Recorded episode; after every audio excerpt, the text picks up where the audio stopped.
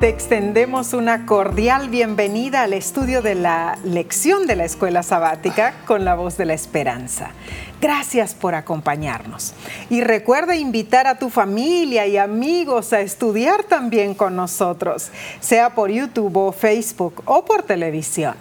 Repasaremos ahora la lección número 9 para el 28 de agosto de 2021, titulada Los ritmos del descanso. Pero antes de continuar, como solemos ahora hacer, pidamos sabiduría del cielo. Amén. ¿Qué te parece? Oremos. Padre que moras en los cielos, de verdad agradecemos eh, el privilegio de abrir tu santa palabra con miles de hogares al unísono y poder estudiar la palabra tuya tus designios, tu voluntad. Bendícenos y danos la sabiduría para aceptar los mensajes que nos tienes a nosotros. Y esto lo pedimos en el nombre de Cristo Jesús. Amén. Amén. El texto de esta semana se encuentra en Génesis, capítulo 2, versículo 3. Y es muy interesante. ¿Por qué?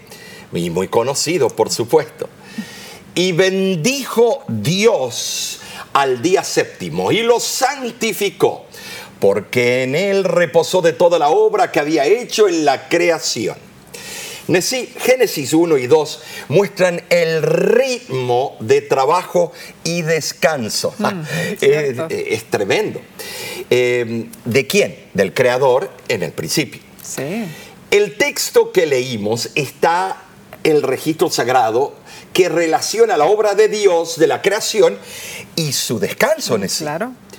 Eh, ese descanso fue en el séptimo día, no en el primer día de la semana, como muchos predicadores lo dicen. La bendición sobre el séptimo día implicaba que el día fue señalado como objeto especial del favor divino. Así es un día que sería de bendición para las criaturas de Dios, un memorial, un cumpleaños semanal. ¿Por qué Dios necesita un recordatorio semanal? Porque claramente nos dice la Biblia que no seamos oidores olvidadizos. Muy cierto, Así muy que es tremendo. Remontémonos al milagro del poder creador. Dios se dispone a crear el universo. Qué maravilla. Mm. Y como parte de su vasta creación, crea el planeta Tierra. Lo hace como Él quiere que sea, en perfecta armonía, toda la naturaleza en hermoso equilibrio. Un mundo maravilloso que es bueno. Parte de esto es la creación del sábado, un tiempo de descanso y reflexión que Dios diseñó para nosotros, ya que seguramente Él nos necesitaba descansar por estar cansado, ¿no es cierto, Mar? Así es. Cuando la gente oye lo que creemos como iglesia adventista del séptimo día, una de las primeras preguntas tiene que ver con el sábado. Una vez que se establece y queda clara la validez eterna del sábado, ¿qué es lo que preguntan inmediatamente? ¿Cómo puedo guardar el sábado? ¿Qué debo hacer y qué no debo hacer? El clímax de toda la creación de Dios es el sábado bíblico. Después de crear la luz, la parte de agua y de la tierra, todo tipo de plantas, el sol, la luna, las estrellas, los peces, las aves, los animales terrestres, Adán y Eva, llega el séptimo día. Y Dios lo santificó, o sea, lo apartó como santo. Kadosh. Un día para que los seres humanos reverenciaran a Dios por las maravillas de la creación disfrutaran también de relaciones entre hermanos y entraran en comunión con su Hacedor. Lo consagró, lo apartó en memoria de Él, porque el Señor del sábado es Cristo Jesús. No es el sábado de los judíos, eso es un típico, una típica etiqueta que lo ponen aquellos que le hacen caso al enemigo de la verdad y, y quieren ser populares con sus feligreses. Pero en verdad, en la lección de esta semana, vamos a descubrir cómo el día de reposo está entretejido en la trama del tiempo, en la línea eh, del tiempo, como un monumento a nuestro Creador por su regalo de vida, tanto temporal como eterna. Esta lección revela que a lo largo de los siglos el sábado ha sido una ayuda para la memoria del pueblo de Dios, recordándoles constantemente a su Creador. Ahora, si el sábado se hubiese guardado fielmente en cada generación, mm. no habría ateos, agnósticos o humanistas seculares. El sábado habla de un Dios que nos creó, se preocupa por nosotros, por nuestras necesidades diarias. Fíjate que dice, porque en seis días hizo Dios los cielos y la tierra y el mar y todas las cosas que en ellos hay. Y en el séptimo descansó. Si aceptaríamos ese recordatorio, aceptaríamos que todo esto fue creado mm, por nuestro Dios. no que venimos de nuestros primos los chimpancés. Mm, y, muy Eso será, eh, si tú lo dices, bueno, puedes decirle primo, pero yo no. yo fui hecho a imagen de Dios. Amén, amén. Eh, bueno, cuando pensamos que el acto de santificación consistió en, una declaración divina de que el día era santo, puesto aparte para propósitos santos. Así como después fue santificado el monte Sinaí, investido con santidad como la residencia de Dios. Y así como Aarón y sus hijos fueron santificados, consagrados para el oficio sacerdotal, así también fue santificado el séptimo día, el sábado. Claro que sí. ¿Es cierto? Así es. El acto de bendecir el sábado y declararlo santo se hizo en favor de la humanidad. Erróneamente, el sábado con frecuencia se considera como una institución de la dispensación judaica, pero el registro sagrado declara que fue instituido más de dos milenios antes de que naciera el primer israelita. Además, tenemos la palabra de Jesús que declara en Marcos 2.27, el día de reposo fue hecho por causa del hombre, lo que indica claramente que esta institución no solo fue ordenada para los judíos, sino también para toda la humanidad. Dios no tuvo una razón más excelsa para ordenar que el hombre reposara en ese séptimo día, hermanos. Eh, ¿Saben por qué lo digo? Aquella razón de que al descansar así, el hombre pudiera disfrutar de la oportunidad de reflexionar en el amor de su creador. Esa es la razón principal. Así como Dios trabajó seis días y descansó en el séptimo, así también el hombre debe trabajar eh, asiduamente seis días y descansar en el séptimo. Pero debemos notar algo en sí, eh, de que Dios descansó de su obra, pero la obra de pensar, mm. la obra de adoración, la obra, porque todos son obras. Claro. Eh, o sea que salimos de las cosas eh, triviales y ahora obramos en adoración, en experiencia con nuestro Creador. Claro. El día de reposo semanal es una institución divina dada al hombre por Dios. Así es. No por los judíos, no por Moisés. Fue dada por el Creador y su observancia requerida por Dios, el legislador. Por lo tanto, el hombre que retenga para sí cualquier parte de todo ese tiempo santo se hace culpable de desobediencia contra Dios y de robarle como propietario original de las facultades y del tiempo del hombre. Tremendo. Esto es serio, Nessie. ¿Cuántas veces yo, yo no voy a culpar a los que están a mi lado, a los que están adelante? Yo le he robado al Señor. Así es, a todos lo hemos hecho, Omar. Qué importante y qué hermosa lección estudiaremos esta semana. El sábado es el oasis de descanso celestial en el árido desierto de nuestro mundo secular y frenético. Entonces, Omar, veamos la parte del domingo para el 22 de agosto titulada Preludio del descanso. Ahora, los autores de la lección comienzan con el siguiente razonamiento. La luz dividía el día de la noche. El firmamento, el cielo y los mares se proclamaron en existencia en el segundo día. La tierra seca y la vegetación siguieron en el tercero. Dios formó el marco básico de tiempo y geografía y luego lo llenó durante los siguientes tres días. Las luces gobernaban el cielo de día y de noche. A diferencia de las historias de la mayoría de las culturas antiguas, el relato bíblico de la creación deja muy claro que el sol, la luna y las estrellas no son deidades.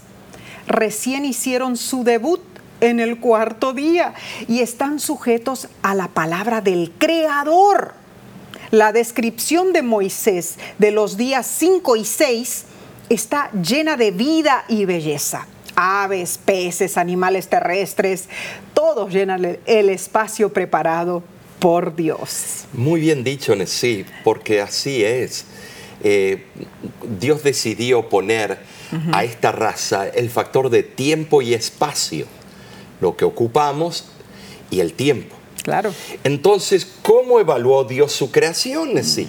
Aquí viene la parte interesan- interesante. Es como cuando un artista hace su cuadro y dice, está bueno, está muy bien. El examen realizado al fin del sexto día abarcó todas las obras completadas durante los días anteriores Claro. y dijo, he aquí que es bueno en gran manera. Bueno en gran manera. Oh, cada cosa era perfecta en su clase, cada ser respondía a la meta fijada por el Creador.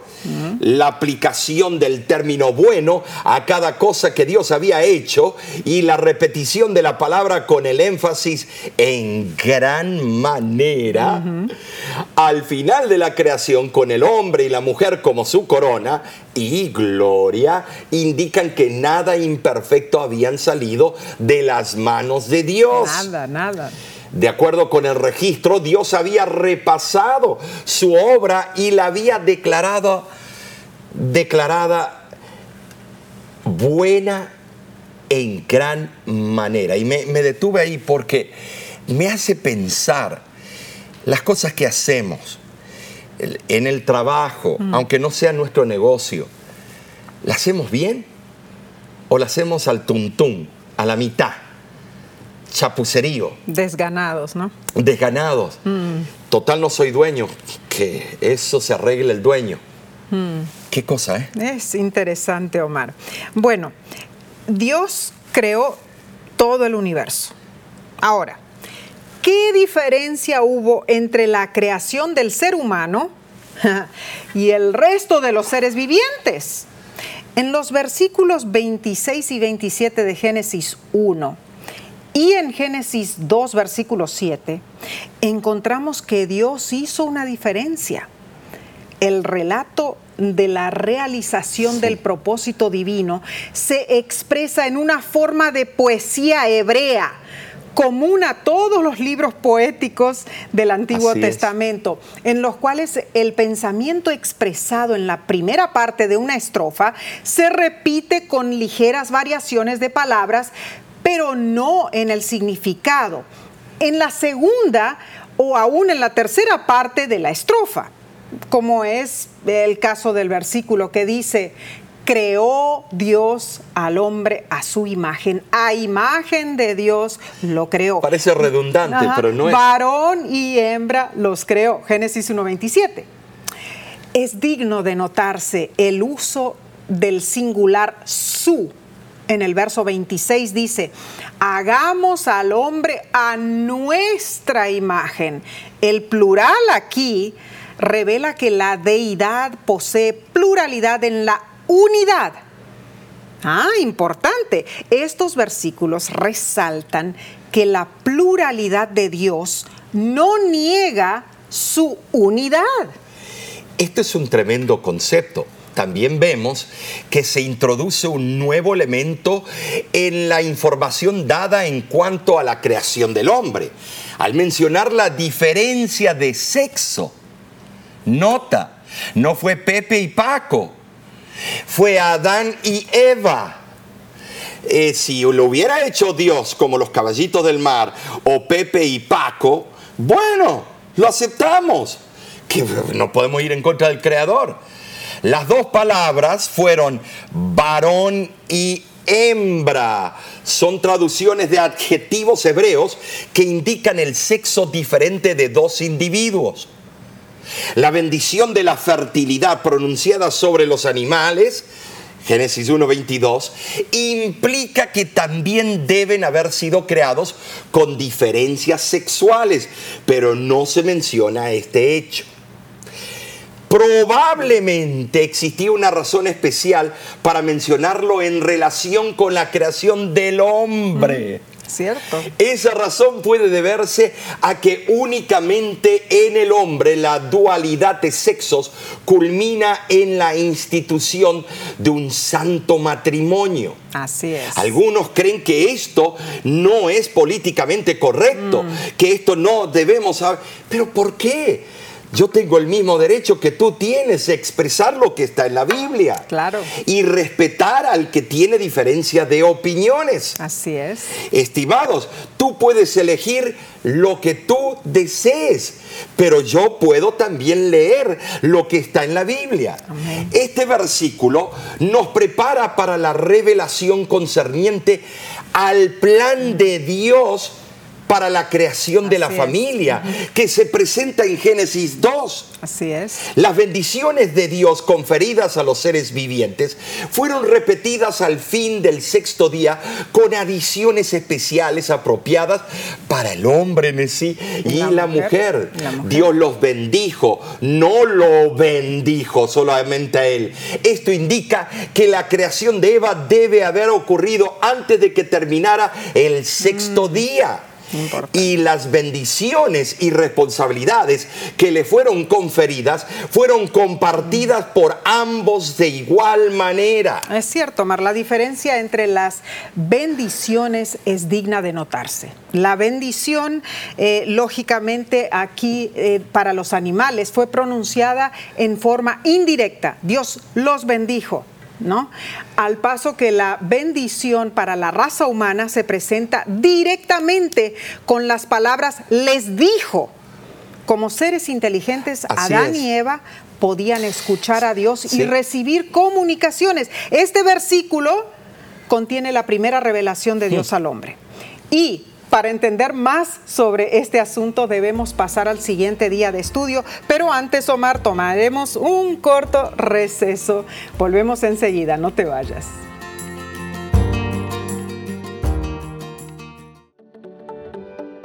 En nuestra aplicación puedes encontrar más contenido como este que te ayudará en tu vida espiritual. Lo puedes descargar visitando nuestra página web lavoz.org.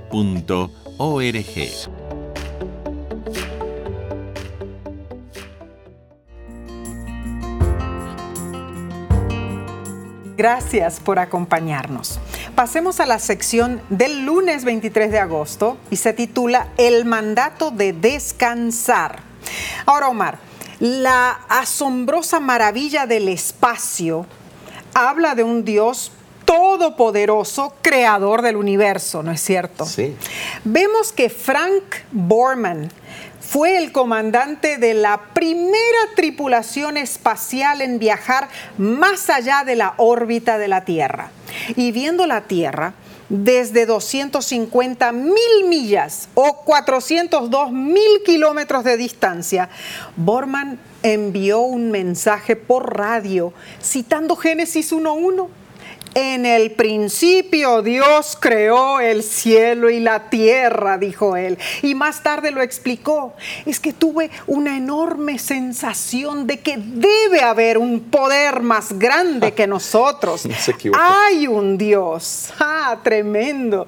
Muchos de los grandes pensadores del mundo se han conmovido tanto por el increíble diseño, por, por la complejidad, el orden y, la inmensidad del universo, que han desarrollado fe en Dios.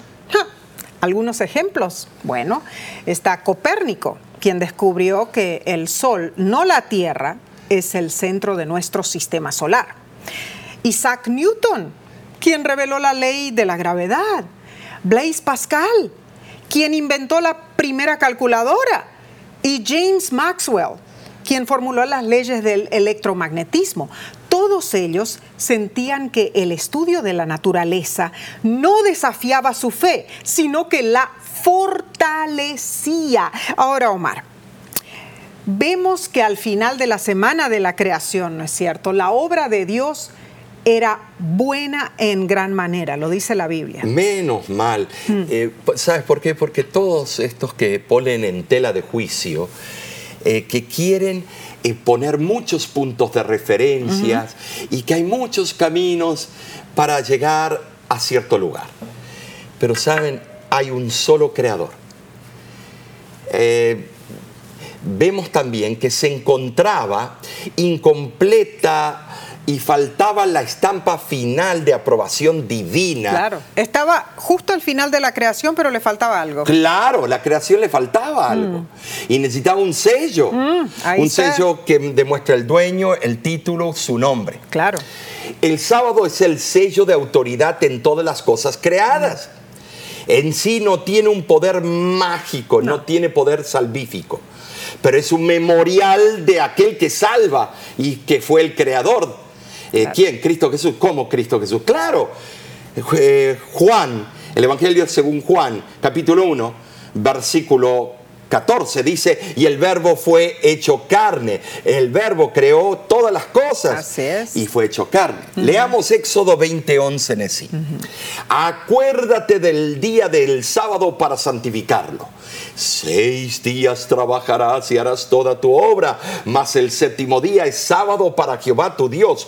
No hagas en él obra alguna, tú, ni tu hijo, ni tu hija, ni tu siervo, ni tu criada, ni tu bestia, ni tu extranjero que está dentro de tus puertas porque en seis días hizo Jehová los cielos y la tierra, el mar y todas las cosas que en ellos hay, y reposó en el séptimo día. Por tanto, Jehová bendijo el día de sábado y lo santificó. Abraham Heschel, una de las eh, máximas autoridades del Antiguo Testamento y del hebreo bíblico, en sí, dijo, y así fue como Dios bendijo Baruch. El día sábado lo santificó, Kadosh, porque en él reposó Shabbat de toda obra de la creación. Si hay algo inherente a la institución del sábado, es que cuenta con la bendición divina. Dios lo bendijo. Con acierto indica que es Kadosh santo. Este es uno de los vocablos más distinguidos de la Biblia y mejor que ningún otro representa el misterio y la majestad de lo divino. Abraham Heschel, el Shabbat, página 9. Qué interesante. Es, increíble, pero después que se pongan algunos teólogos o, pastores o predicadores a atacar el día del Señor mm. y a sacar fuera de contexto las epístolas paulinas, de verdad, de verdad que están errando el blanco. Entonces vamos a dejar esto bien en claro, Mar. ¿Cuál fue el primer objeto de santidad en la historia del mundo? ¿Fue una montaña? ¿Fue un altar, una iglesia? No. No. fue la santidad establecida en el tiempo, el sábado. El sábado fue lo primero que Dios santificó. Por eso el filósofo Filón de Alejandría afirmó que el sábado es un día festivo, no en memoria de una nación, sino de algo más universal. Es el cumpleaños del mundo, algo impresionante. Y sin embargo, Mar, algo triste sucedió en la historia. Vemos que San Cesareo en el siglo VI después de Cristo dijo lo siguiente: enseñó que los doctores de la iglesia decretaron que toda la gloria del sábado había sido transferida al domingo y que los cristianos debían observar la santidad del domingo. Interesante es tomar porque eh, eh, eh, esto fue algo completamente triste, ¿no es cierto? Y esta es la enciclopedia católica, página 336. Sí. No es nosotros diciéndolo. No, no, no. Y ya en el concilio de Elvira, celebrado en el 300 después de Cristo, se decreta que si alguien en la ciudad se negaba a concurrir a la iglesia por tres domingos, debía ser excomulgado por un corto periodo a fin de corregir su conducta mismo libro, ¿no es cierto? tremendo. Tremendo, tremendo. Es tremendo. Tristemente las hijas de la gran ramera están de acuerdo con estos cambios. Mm. El telepredicador estado de Estados Unidos, Pat Robertson, explicó la razón de esto en el prefacio del libro de Fournier donde utilizó la metáfora de cruzar y sanar las divisiones. Y el autor habló de evitar abismos. Ah, esa fue la razón por la cual siguieron a la Gran Ramera. Claro, mm. A House United es el libro, ahí está esto. Ahora sabemos que la palabra bíblica, acuérdate, usada en el cuarto mandamiento, no lo hace más importante que los otros nueve, de ninguna manera todos son igualmente primordiales. Mm. tú quebrantas uno, Nesí, es quebrantar todo. Santiago lo explica en el capítulo 2 del versículo 8 al 11. Pero el mandamiento del día de reposo nos recuerda que el séptimo día, el sábado, es el descanso señalado por Dios para el hombre se remonta al comienzo de la historia humana, pues es parte inseparable de la semana de la creación. Amén. ¿Sabes, Nesí?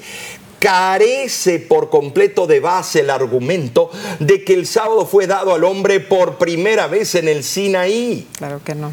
La verdadera observancia del sábado nos induce a aprovechar sus horas sagradas para comprender más el carácter y la voluntad de Dios el punto de controversia entre los observadores del domingo y de los, del sábado no es si un cristiano debe descansar en un día de la semana, sino qué día de la semana debe ser. El primero o el séptimo. El mandamiento lo contesta inequivocadamente. El séptimo día. Hermanos, escuchen bien. Tú tienes derecho a elegir qué día guardar, tú tienes derecho a ser feliz, cómo, con quién casarte, eh, eh, qué, qué elección quieres tomar. Tú tienes derecho, no te dice Dios que no. Tú tienes derecho, pero Él tiene derecho a decirte cuál es el camino de la rectitud. Sí, recibimos nosotros insultos a veces, eh, malas palabras por este tema. Mm, y eso mismo, esos mismos insultos, le dice a todo el mundo, le dice que la Biblia y lo que estamos presentando está en lo correcto. Porque si no tienes argumento, insultas. Mm, es que no hay duda alguna. El sábado está ligado al Creador. Y los autores de la lección nos instan a pensar en la importancia de la doctrina de una creación de seis días. Después de todo, ¿qué otra enseñanza es tan importante que Dios manda que dediquemos una séptima parte de nuestra vida cada semana y sin excepción a recordarla? ¿Qué debería enseñarnos esto acerca de cuán crucial es que recordemos nuestros verdaderos orígenes, orígenes como se describe en el libro de Génesis? Así es. Ah, bien. Omar, veamos lo que sigue en la lección de la parte del martes 24 de agosto titulada Circunstancias nuevas. Habían pasado ya décadas desde la salida y liberación de la esclavitud de Egipto, ¿no, ¿no es cierto? Así es, Nesí. Eh, después de 40 años, una nueva generación nació y era diferente a la primera. Esta era la generación que vio a sus padres rebelarse en contra de Dios. Eran privilegiados de tener el tabernáculo terrenal en medio del campamento y la presencia de Dios llamada la Shequina todos los días eh, eh, eh, era algo especial maravilloso. Y tenían la protección de la nube de fuego de noche y de día. Em, en Éxodo capítulo 16, versículo 14 al 31, vemos un, eh, vemos, eh, un recordatorio de las bendiciones que deberían recordar y debemos recordarnos en el día de sábado. Por ejemplo, el pan diario llamado el maná de Dios en el sermón del monte, Cristo mencionó la, oración por excelencia y dijo, danos nuestro, pan, cotidiano, refiriéndose al milagro del maná en el desierto. Cierto. Aunque en el desierto no había campos que arar ni cosechas que recoger, el hecho de que debían levantarse temprano eh, para obtener su sustento, su alimento, muestra que Dios había planificado cada detalle de ese fenómeno. ¿Para qué, Nesí? Para el beneficio tuyo, mío y la educación del pueblo de Dios. En el sexto día recibían, Nesí, doble porción. Doble. ¿Para qué? para que si ni Dios ni su pueblo trabajase en el séptimo día, recogiéndolo. Y Dios cocinándolo o haciéndolo. Dios concedió el maná en tal forma que resultara santificado el sábado. Hermoso.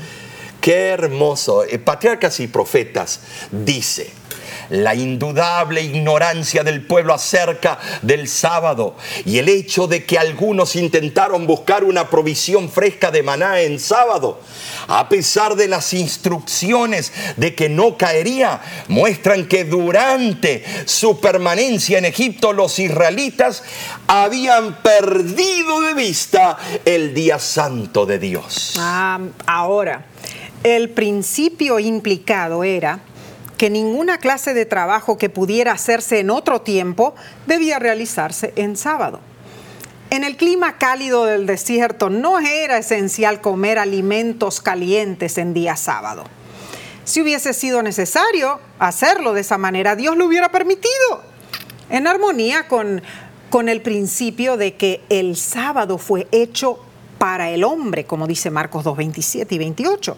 Y que es lícito hacer bien en los días de reposo, como dice Mateo 12:12. 12. Siendo que podían estar sin cocinar, Dios prohibió esas tareas a fin de que el pueblo aprendiera a hacer diferencia entre lo santo y lo profano. Esto lo vemos en Ezequiel 22, 26. En nuestros días, todo lo que se puede hacer el viernes en preparación para el sábado debe hacerse entonces. Pero al mismo tiempo, las comidas del sábado deben ser tanto saludables como apetitosas. Esto lo vemos en el tercer volumen de Joyas de los Testimonios, página 25. Omar, yo recuerdo también ah, que mi mamá cuando estábamos niños nosotros, eh, todos los viernes ella preparaba yogur fresco hecho en casa, especialmente para el sábado. Y sabes, lo comíamos con ensalada de fruta fresca. ¡Qué rico! ¡Ay, qué delicioso! ¿Qué haces tú los viernes para prepararte para el Día del Señor el sábado? ¿Lavas tu vehículo? planchas tu ropa, lustras tus zapatos, preparas un platillo delicioso. Si no has experimentado ese gozo en el día de preparación, te invitamos a hacerlo. Es que es, es esencial, es una bendición cuando juntos, eh, en familia, en grupo, claro coinonía, nos preparamos para recibir el sábado. Amén, Ahora, nunca olvidemos que el sábado señala a un Dios que creó el mundo en seis días y descansó el séptimo si, bueno, si como algunos creen, Dios puso este mundo en movimiento y evolucionó durante millones de años, mm. no habría absolutamente ninguna necesidad del sábado. Así es, así es. El sábado es un símbolo eterno de nuestro descanso en quien, en, Dios. una señal especial de lealtad a nuestro Creador. Amén. En vez de ser un requisito legalista, arbitrario, rebelde, que en Dios se encuentra el verdadero descanso. El sábado habla de un Dios que ha logrado maravillas para que podamos descansar en sus logros. El verdadero reposo sabático es el de la gracia en los brazos amorosos de aquel que nos creó, aquel que nos redimió y aquel que viene otra vez por nosotros. Qué hermoso. Amén y amén, Omar. El sábado nos recuerda que no somos huérfanos cósmicos en un globo giratorio. No. No, el profeta Isaías lo comprueba y dice, levantad en alto vuestros ojos y mirad quién creó estas cosas. Él saca y cuenta su ejército, a todas llama por sus nombres, ninguna faltará. Tal es la grandeza de su fuerza y el poder de su dominio. El sábado señala a un creador que nos amó demasiado como para abandonarnos. El sábado nos recuerda que Dios nos proporciona todas las cosas buenas de la vida. Entonces, Omar, pasemos al estudio del día miércoles, pero no sin antes tomar unos segundos de descanso. Volvemos en unos instantes.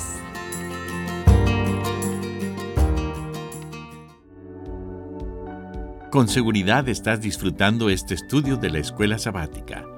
Te invitamos a buscarlo en formato de video por nuestro canal de YouTube. Lo puedes encontrar en youtube.com diagonal La Voz de la Esperanza.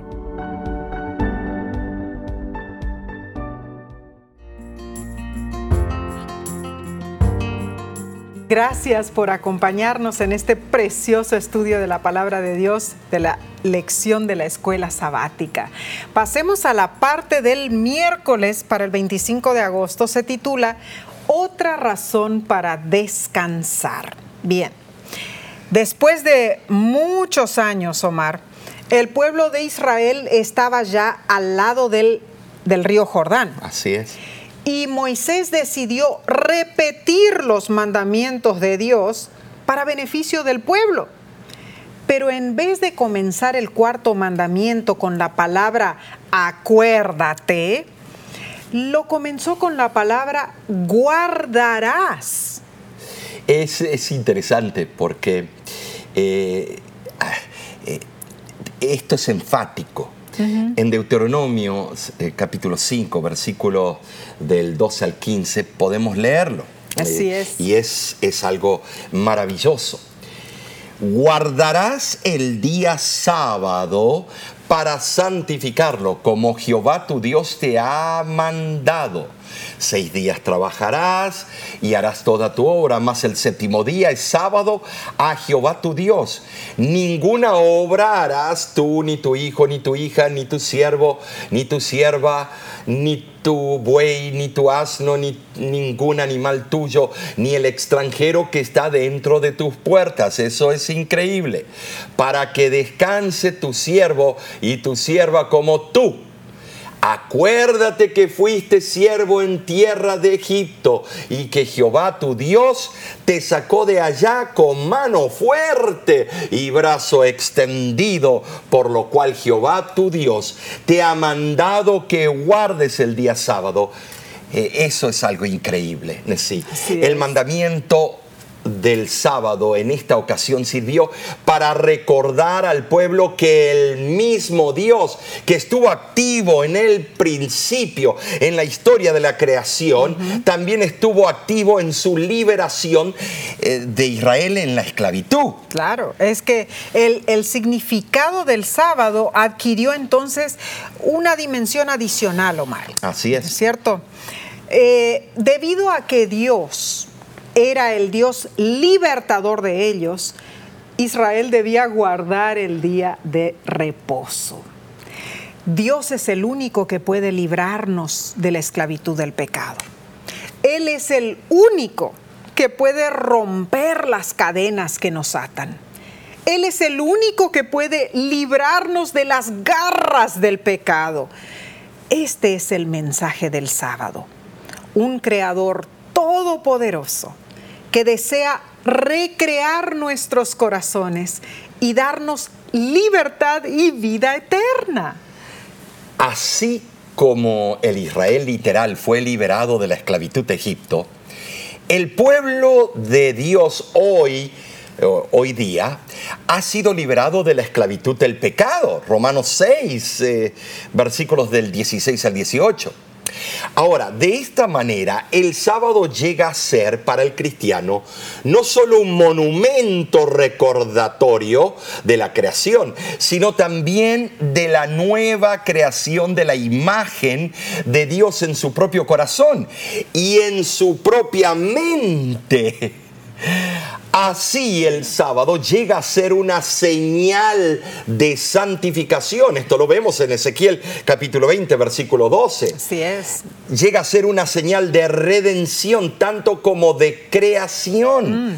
Es claro. Más claro imposible. Toda acción de Dios en nuestro beneficio constituye una razón por la cual debemos recordar, es decir, reflexionar en cuanto a su amor y cuidado benéfico. Es propósito de Dios que en el día sábado dejemos de lado todo aquello que interfiera con la comunión directa y personal con nuestro Creador. El sábado es el día en que tenemos el feliz privilegio de conocer mejor a nuestro Padre Celestial. Y conocer al Dios verdadero es tener vida eterna. Así lo dice Juan 17:3. Amén. Conocer a Dios es amarle. Así es. Así dice Primera de Juan 4:8. Es honrarle, es apreciar las evidencias de su bondad paternal. Romanos 1:21. Entonces, Omar, pasemos al estudio del día jueves para el 26 de agosto. Se titula La observancia del sábado. Tremendo. Bueno, estamos eh, por escalones, cada vez más emocionante, eh, llegando al clímax de este tema. La lección nos pregunta, y fíjate las preguntas que hace. ¿Cuál debería ser la atmósfera que creamos y promovemos para guardar el sábado? Mm. Leamos Isaías 58, eh, aquí lo tengo, 58 del 12 al 14. Y dice así, y los tuyos edificarán las ruinas antiguas, los cimientos de generación y generación levantarás, y serás llamado reparador de portillos, restaurador de calzadas para habitar si retrajeres el día de sábado tu pie de hacer tu voluntad en mi día santo y lo llamares delicia, santo, glorioso de Jehová, y lo venerares no andando en tus propios caminos, ni buscando tu voluntad, ni hablando tus propias palabras, entonces te deleitarás en Jehová, y yo te haré subir sobre las alturas de la tierra y te daré a comer la heredad de Jacob tu padre, porque la boca de Jehová lo ha hablado. Esto es tremendo, Nesí. No es Buda, no es Mahoma, es el propio Dios, Jehová. Amén. El edificio moral estaba arruinado y debía ser reconstruido. Claro. Estos versículos describen una gran obra de reavivamiento, reforma y restauración. Muy cierto. Se había abierto una brecha en el muro, por así decirlo, debido a que no se había guardado la verdadera religión. Mejor que religión, la verdadera experiencia. Sin embargo, los cimientos permanecían y sobre ellos debía levantarse un nuevo edificio espiritual.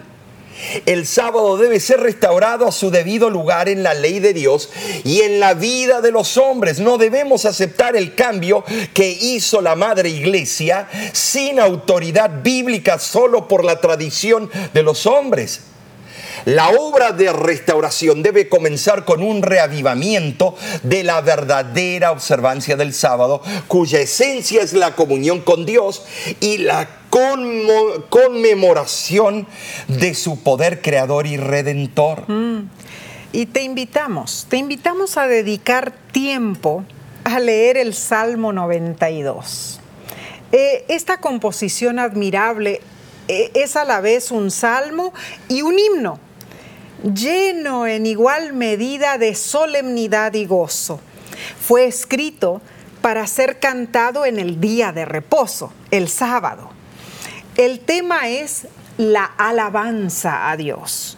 La alabanza es la obra sabática, la ocupación gozosa de los corazones que están en reposo debido a que guardar el sábado significa celebrar la creación y la redención de Dios, su atmósfera debe ser de gozo y deleite en el Señor y no de tristeza.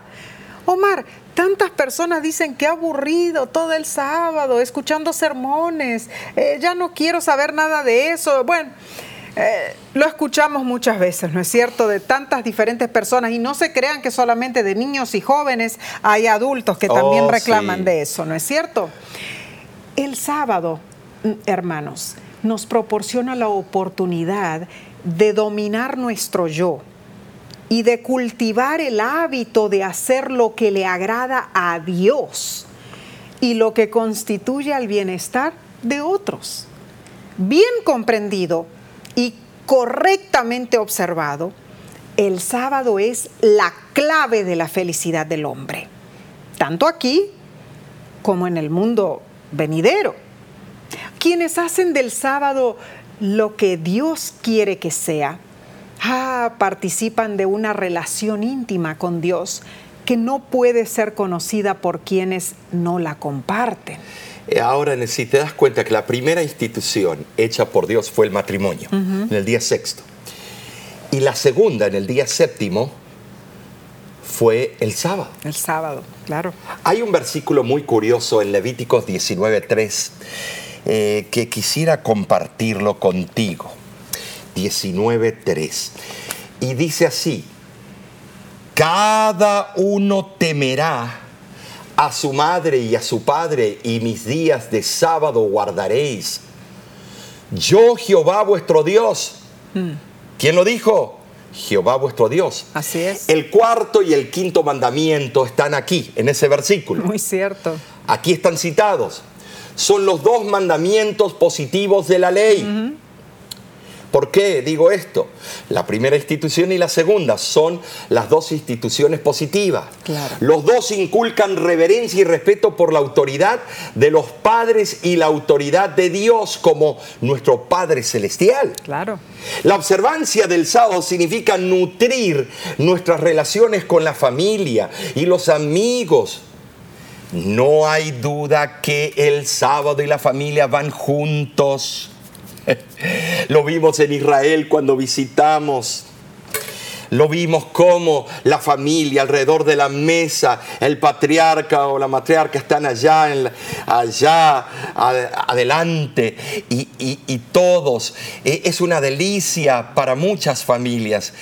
Y si el descanso y el tiempo en familia son principios importantes, la observancia del sábado también debe incluir la adoración corporativa enfocada a Dios con nuestra familia espiritual, la iglesia, nuestros hermanos de la iglesia, no quedarnos en la casa de vacación poniendo la excusa de que todavía por esta pandemia, por lo otro y lo otro, y ahora todo para no ir a la iglesia, la excusa que hemos visto en sí es la pandemia. Pero cuando hay que cobrar el cheque, ir de compras o ir a la playa, ahí no, interesa la excusa.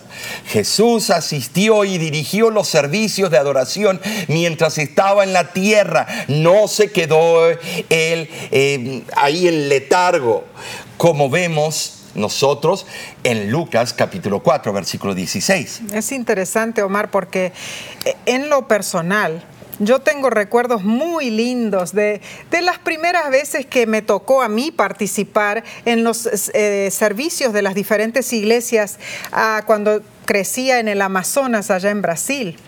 Ah, bueno, aunque no eran iglesias con edificios modernos, ni eran edificios preciosos, nada de eso pero eran lugares donde se compartían eh, los sábados junto con nuestros hermanos, alabando a nuestro Dios en su santo sábado.